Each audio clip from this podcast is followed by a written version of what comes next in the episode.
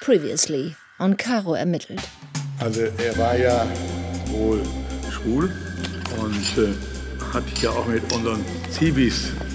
Was sagst du dazu, dass Volker sagt, er hätte keine schwule Beziehung zu Jochen gehabt? Der lügt.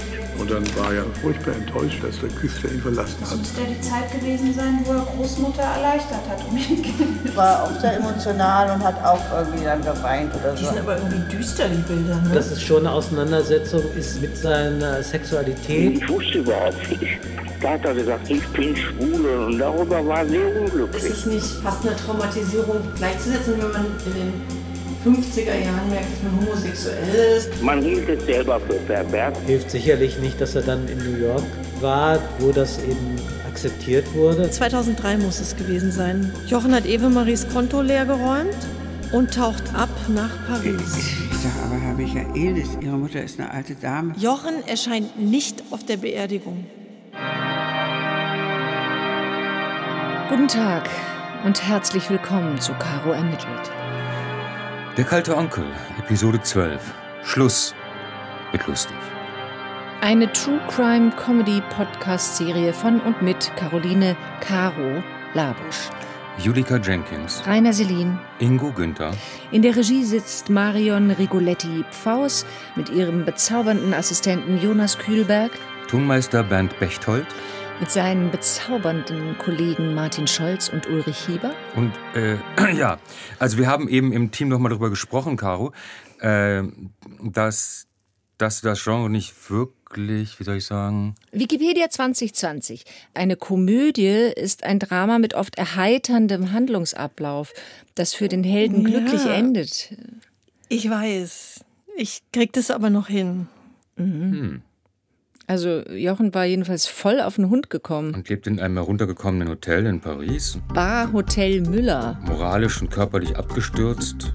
weil er transgenerational und höchstpersönlich traumatisiert war und keine Selbstakzeptanz entwickeln konnte. Erinnert ihr euch an die Wahrsagerin Farusha? Aber kommt jetzt nicht Murat? Nee, jetzt kommt erstmal Farusha aus Alphabet City. Als Für Buchstabenstadt. 100 US-Dollar hat sie die Schnellanalyse vollendet und mir erklärt, wie der süße kleine Jochen, der schillernde, bei allen beliebte junge Künstler, immer mehr kriminelle Energie entwickelte und zum Blender und Betrüger wurde, der seine Familie bestiehlt und die geliebte Mutter auf dem Sterbebett verrät.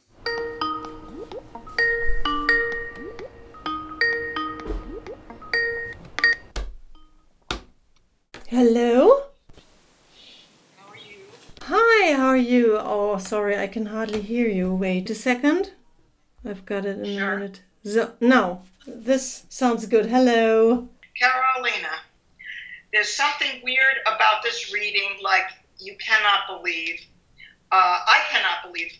The um, things are, are like freezing. The pages are freezing. Carolina, ich dachte, du glaubst nicht an Wahrsagerei. Doch. So he's something like the black sheep, Yeah. but he was a very beloved child actually, and he was a bit different. He's, he comes from a rather conservative family, but Okay. he was gay. Farusha ist auch eine Statistikerin, wie Psychic Sarah vom Times Square. Wie psychische Sarah vom Zeitquadrat. Aber Farusha legt ihre Technik offen. You know what's funny thing here, even in the United States, I don't care who's gay, who's straight, makes absolutely no difference to me. I have to tell you this because this is kind of, I think it might reflect on your story here. Yeah. Um, but it's when I do my readings, I can always say to a woman, Do you like women as well as men? And women don't take any offense at that. But you can never say to a man, Do you also like men? Or else it will offend them. No friggin' end. It's not offensive to, to a woman, you know, two out of a hundred or something where it would be. But most people who come to see me in New York City, they wouldn't blink an eyelid if I said that, a woman. But a man, God forbid you make a mistake about something like that, you know, you ruin their life forever. Alles übersetzen? Zusammenfassen? Äh, Farusha hat in ihren vielen Sitzungen folgende Erfahrung gemacht. Sagt man einem Mann, er könnte homosexuell sein, dann dreht er durch und unterstellt man es einer Frau, dann zuckt sie nicht mit der Wimper. Ich habe Farusha wenig erzählt, ihr aber ein paar Fotos geschickt und diesen Ausschnitt aus dem Fernsehinterview mit Jochen nach dem ominösen Kunstraub, wo er da so hochstapelt. Das ist der einzige Künstler des 20. Jahrhunderts in äh, Potsdam, der international Beachtung findet und immer um ihn ist ein aufgeregtes Getue. Man liebt seine Bilder, man kauft sie. Without any sound, but I would say about the video that he is hiding himself. Mm-hmm. So he started, you can say, steal or or betray um, the family, and everybody knew that he was betraying and stealing. I wouldn't say it was uh, secretly. I don't know. It's as if they felt guilty or something, so that no one ever stopped him from betraying and stealing from the family. So I'm talking about quite a bit of money, um, and I was wondering why why he actually did so. So the reason that he did this is because he felt he felt his love for the family was betrayed because although they loved him, they also spurned him because of his sexuality. They didn't accept his sexuality. And he felt betrayed by that. And so there is a double love hate relationship there. Now, I, I don't know specifically. I'm thinking that older members of the family may have tried to shame him to be shamed is a very big emotional baggage. Sie sagt, er fühlte sich von Familienmitgliedern betrogen, weil sie ihn zwar liebten, aber wegen seiner Sexualität ablehnten. Sie haben ihn beschämt und das war ein schweres Gepäck. He became mentally slightly imbalanced due to the fact of the shame and the love-hate business. Mm-hmm. He was supposed to feel shame by certain, probably mostly male members of the extended family. And as a result of that, to, this is what he did to get back at them. Like uh, some sort of revenge? Yes, but it's almost like he couldn't help himself. It was a compulsion. Mm-hmm. You know, I'm just getting this very, very sensitive individual maybe had psychiatric issues, which is not to say that he was batshit crazy, to use to coin an American phrase, but um, rather than that, psychological issues where this resentment, which is caused by the fact that members of his family tried to shame him, and it gave him the compulsion you know the word compulsion. I just want to look one thing up here, just very quickly, uh, in my little. Okay. Uh, it's not working. Nothing is working today. Also sie sagt, dass Jochen die mentale Balance verlor, weil er von der Familie in ein Gefühl von Scham getrieben wurde und dadurch kam äh, irgendwie Psycho drauf. Wenn auch nicht gerade so Fledermaus-Scheiße durchgeknallt, batshit crazy. Ähm, Stichwort Compulsion. Weiß Caro, was das heißt? Sie versucht es nachzugucken, aber irgendwie funktioniert nichts, wenn man mit Caro telefoniert. Here we're finding the is it Schwang? Schwang? Am I saying that right? Schwang? C W A N G? Uh, Schwang? Say it again. Is that is that correct? Say it again. Schwang. Ah, ja, ja, ja, ja, ja. Zwang, ja. Schwan. Yes, yes. Schwan. Farusha er sagt fünfmal Zwang. Do you think he was aware of it? Okay. So, when he became aware of it in his mind, it only made him more ashamed. You shamed me because I'm gay. And now, because of that, I loved you once and now I hate you. And so I steal from you, and then I realize what I've done, and now I have more shame. Es ist ein kontinuierliches Kreisen um, ich habe dich mal geliebt, aber jetzt beschämst du mich und darum nehme ich dir was weg. es unbewusst. Und dann merke ich, was ich getan habe und bin noch mehr beschämt. Ein Teufelskreis der Scham. I understand. It's a vicious circle. Yes, and uh, you know it's uh, it's a very strong emotion, um, and particularly among gay men, to the extent that because they have been shamed in their lives for their sexuality by people that they love. I don't think what I'm Wait. I'm- Wait, the, wait, wait. Farusha? Farusha, wait, wait. The connection is so miserable. Also, Jochen hat es seiner Familie und vor allem seiner Mutter übel genommen, dass sie seine Sexualität nicht akzeptiert hat. Mhm. Gerade weil er sie sehr lieb hatte. Ja, sie hat ihn beschämt. Also alle haben ihn beschämt. Aber erst, als er zum sexuellen Wesen wurde. Als Kind mochten wir Jochen sehr, sehr gerne. Die Scham hat er als junger Erwachsener entwickelt, als die Eltern ihre Verachtung gezeigt haben. Und dieses Gefühl der Scham hat er zwanghaft aufrechterhalten. Er konnte auch selber nie wirklich akzeptieren, dass er schwul ist. Obwohl er doch an Orten gelebt hat, wo es doch relativ normal war und andere Männer in seinem Alter ihr Leben auch genießen konnten. Wie Charles oder Peter. It was a good life. It's still a good life.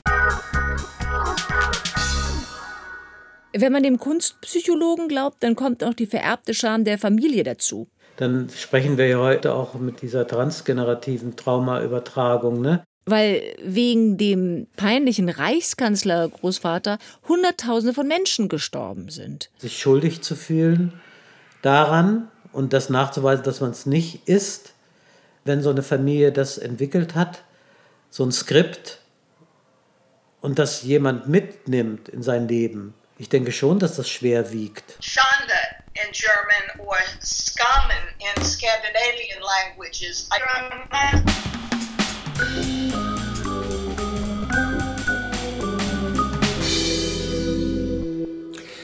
Ein paar Fragen sind aber noch offen.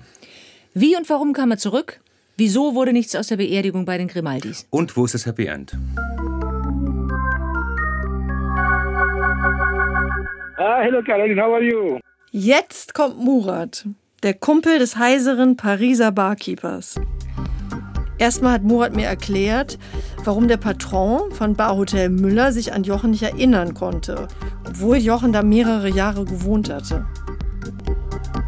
The, the boss of the, of the hotel uh, uh, was sick, had uh, uh, say, uh, an accident vascular. Yeah. I took the, the bar for him, uh, the bar in the hotel for uh, maybe uh, uh, one year. Then uh, Johan uh, comes uh, uh, to live here. We, we took care of for him and we, we uh, helped him. Ah, der Hotelboss hatte einen Schlaganfall und in der Zeit nahm Murat die Bar. Führte die Bar. In der Zeit kommt Jochen, um in Barhotel Müller zu leben. Murat und noch irgendwer haben sich auch um ihn gekümmert. Sie helfen ihm. Yeah, yeah. Do, do you know Chantal Grimaldi? Nein! Ah, es gibt sie wirklich. Also Jochen hatte noch einen großen Wunsch. Und zwar wollte er ähm, auf dem Friedhof von Montmartre, da wollte er in dem Familienbegräbnis der Grimaldi-Dynastie begraben werden. Und das hatte ihm seine Freundin, äh, eine Grimaldi, hatte ihm das versprochen. Dank Murat weiß ich jetzt, dass da was dran gewesen sein könnte. because uh, uh, he's, he was with her uh, before uh, uh, before she comes uh, to the bar. I think he comes from the bar uh, February or March uh, 2007. Uh, it's Chantal Grimaldi that he, uh, she she takes for him the, the room on the hotel, and uh, she comes uh, each week to, to see him. Aha. Also er war mit ihr, bevor er in die Bar kam. Es ist Chantal Grimaldi. Äh, die nimmt für ihn das Hotelzimmer und sie kommt jede Woche, um ihn zu sehen. Chantal euh, s'est occupée de lui, donc elle venait le voir. Sie kam ihn besuchen. Sie mochte ihn sehr.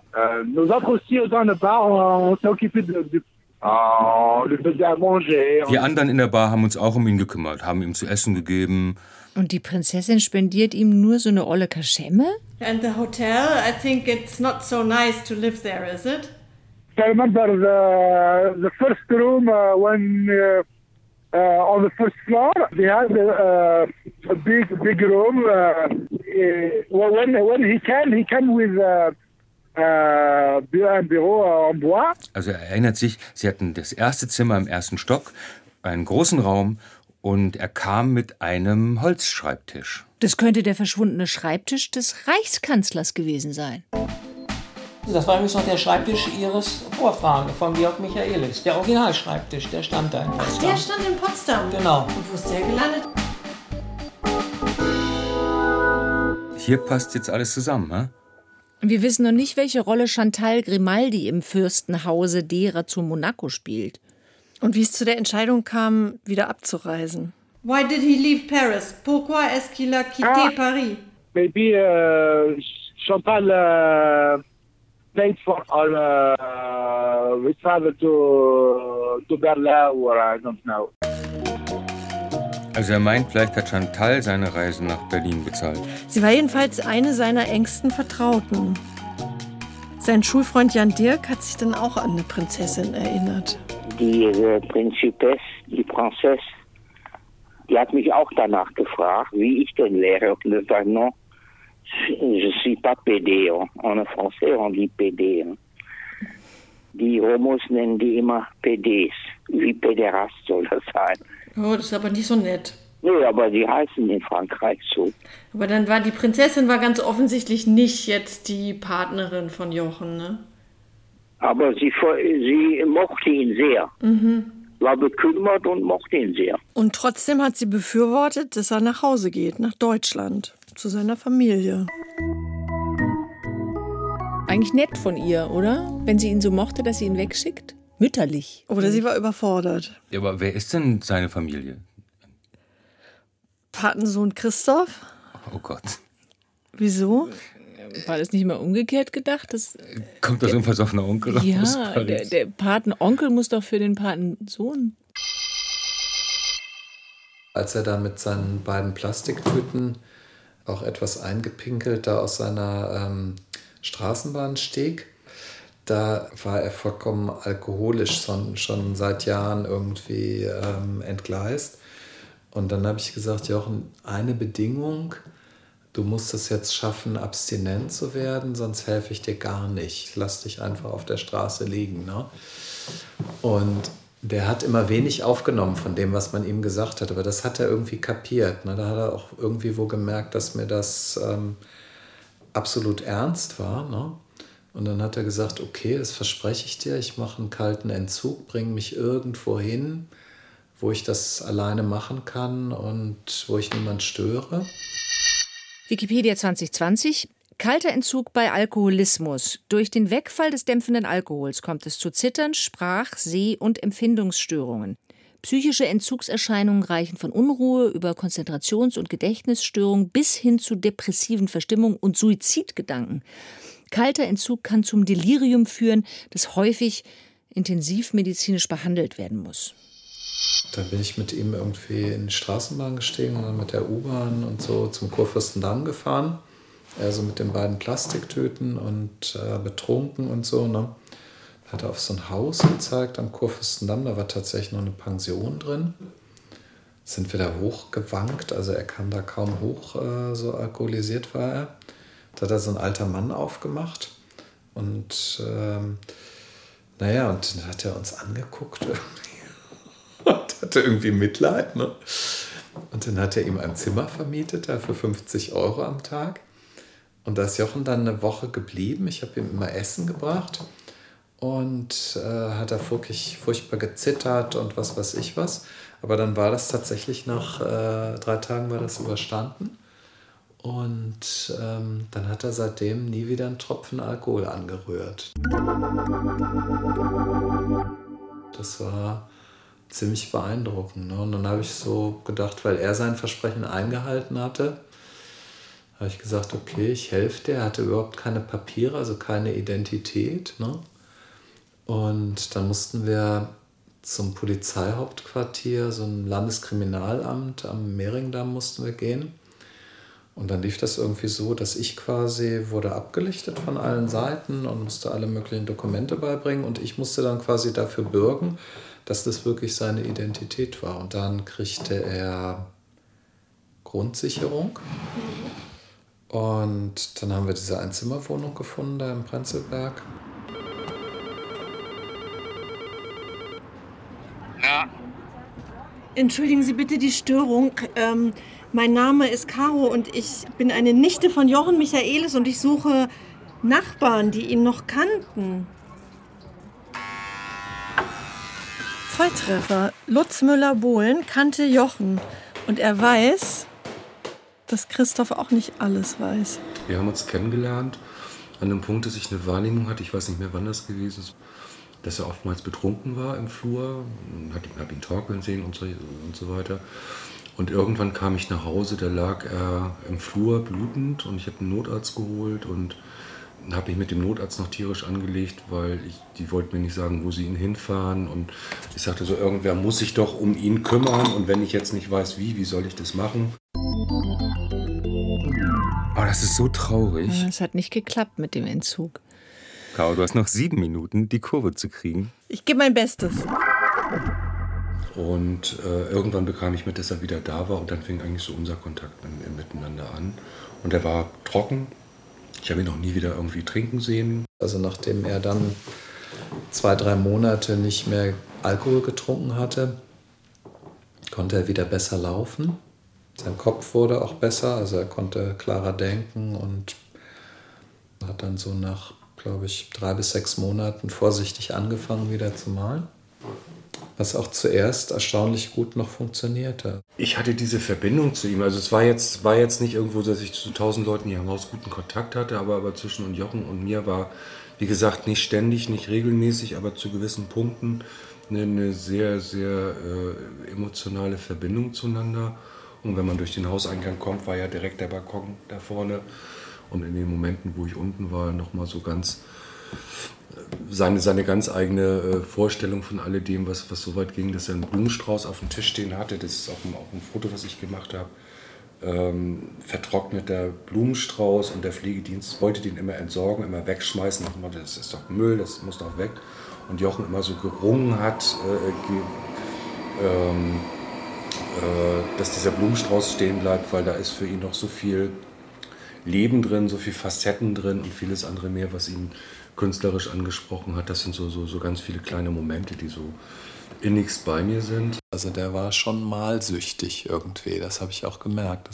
Und äh, das führte auch am Schluss dazu, dass er ähm, entmündigt wurde oder betreut, wie man das heute nennt. Weil der Pflegedienst nicht damit klargekommen ist, dass er immer anstatt Butter und Brot zu kaufen, sich eben Farben und Pinsel und Leinwand gekauft hat. Sie hat ihm Geld zugeteilt, sodass er irgendwie auf der Straße Zigarettenkippen aufgelesen hat, weil er einfach nicht mehr zur Verfügung stand. Er hat angefangen auf der Metallfolie von den Zigarettenschachteln, äh, also sauber rauszutrennen und da drauf zu malen oder, oder Schokoladenpapier drauf zu malen oder Butterverpackungen und sowas, weil er einfach äh, kein Geld hatte. An der Stelle würde ich gerne noch mal in Professor Franzen reinhören. Jeder, der malt oder künstlerisch tätig ist, der erfährt davon auch eine innere Stärkung. Wenn er das nicht machen würde, ähm, äh, das ist sicher, dass dann der gesamte psychische ähm, Zustand noch instabiler wird. Also wenn man ein Suchtmensch ist und sowieso irgendeinen Blödsinn Ja, macht, dann ist doch Malsucht immer noch das Beste. Ja, lieber malen als saufen. Sportsucht wäre auch gut. In dem Alter. Und kam man dir zufrieden vor, aber trotzdem irgendwie?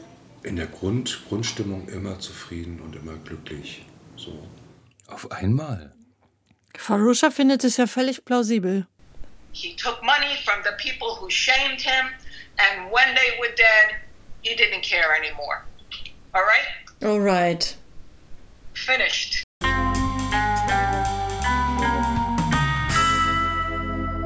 Und dann gab es ja die Sanierung hier im Hause, äh, neue Fahrstühle, alles schick, alles neu und, und, und solche äh, und, und so weiter.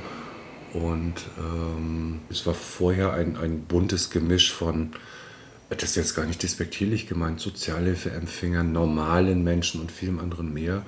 Und mit der Sanierung des Hauses hat sich die Mieterschaft nochmal komplett geändert. Viele junge Leute, die noch nicht mal in der Lage sind, irgendwie guten Tag zu sagen. Oben Luxuswohnungen auf dem, dem Dach gebaut und vieles andere mehr. Und äh, Jochen saß halt immer oben auf seinem Balkon und hat in den Hof geguckt. Und das war immer so, wenn man nach Hause kam, diese Begrüßung, dieses wirklich unglaublich freundliche Lächeln von, von ihm. Heißt nicht, dass Jochen ein komplett anderer Mensch geworden ist. Es gab diese Verbindung nach Paris zu, wie heißt dieses Adelsgeschlecht? Grimaldi? Grimaldi. Und es gab wohl nach seinen Worten äh, irgendwelche äh, Gespräche mit dieser äh, Grimaldi-Dame, dass er in Paris nochmal ausstellen wollte. Und er war so unglaublich beseelt davon, nochmal irgendwie in Paris auszustellen. So, das war so das Letzte, was ich von ihm im persönlichen Kontakt in Erinnerung hatte. Der hat auf seinem Balkon da immer noch von internationalen Ausstellungen geträumt. Und nach all dem, was wir jetzt erfahren haben, was ist deine Antwort auf die Frage nach seiner Schrottbeisetzung? Furchtbar. Furchtbar. Hat er das verdient? Nee, hat er nicht verdient. Niemand hat es verdient. Adolf Hitler, Josef Stalin. Idi Amin, Anders Breivik, Thomas Ostermeier, Margot Honecker. Aber es stimmt, dass es der Verwandtschaft nicht gerade leicht gemacht hat. Weil er einen großen Teil wirklich auch vergrault hatte. Ne? Ich dachte, Sie sind selbst die Ursache. Ja, sind Sie auch. Entschuldigung, aber dann bist du auch irgendwie ein bisschen mit Schuld. Ja, ich nehme die Schuld auch an. Und Christoph? Ich glaube, Christoph fand, er hat genug für Jochen getan. Und damit er mir nicht böse ist, kriegt er jetzt das versöhnliche Schlusswort. Unser letztes Treffen war so, dass ich, ich bin immer so alle vier Wochen zu ihm gegangen. Dann war ich bei ihm und habe gefragt, Jochen, was sollen wir machen? Er war schon ziemlich krank so und ähm, meinte, ach Christoph, lass uns heute mal wieder ins Adlon gehen. habe ich gesagt, okay, gehen wir ins Adlon, sind wir mit dem Auto hingefahren, er konnte nur noch schlecht laufen. Und dann sind wir ins Adlon gegangen und dann, ja, es war so ein schickes Café, wo alle anderen Leute aßen Kuchenstückchen und dann kamen die blasierten Kellner und Jochen meinte, ah, ich hätte gern so einen, so einen richtig dicken Burger, aber bitte mit doppelt Fleisch. Ich brauche jetzt einen Hamburger und äh, machen Sie das bitte möglich. Und er konnte noch unheimlich äh, arrogant sein von früheren Zeiten. Und er schaffte das tatsächlich, dass dieser Kellner dann einen Burger besorgte. Und ähm, er war also total glücklich, da unter all diesen Leuten zu sein. Und äh, ja, nach zwei Stunden sind wir da wieder rausgegangen und ich habe ihn nach Hause gefahren und er meinte, Mensch, Christoph, das war ein toller Nachmittag, es hat mir richtig gut gefallen, komm bald wieder. Und, aber dazu kam es nicht mehr, weil er dann gestorben ist. Sie hörten Caro ermittelt, der kalte Onkel. Der True Crime Comedy Podcast von Caroline Labusch. Episode 12. Mit Caroline Labusch, Julika Jenkins und Rainer Selin. Ton Bernd Bechtold. Musik Ingo Günther. Regie Marion Faus. Redaktion Regine Arem. Eine Produktion des Rundfunk Berlin Brandenburg 2021.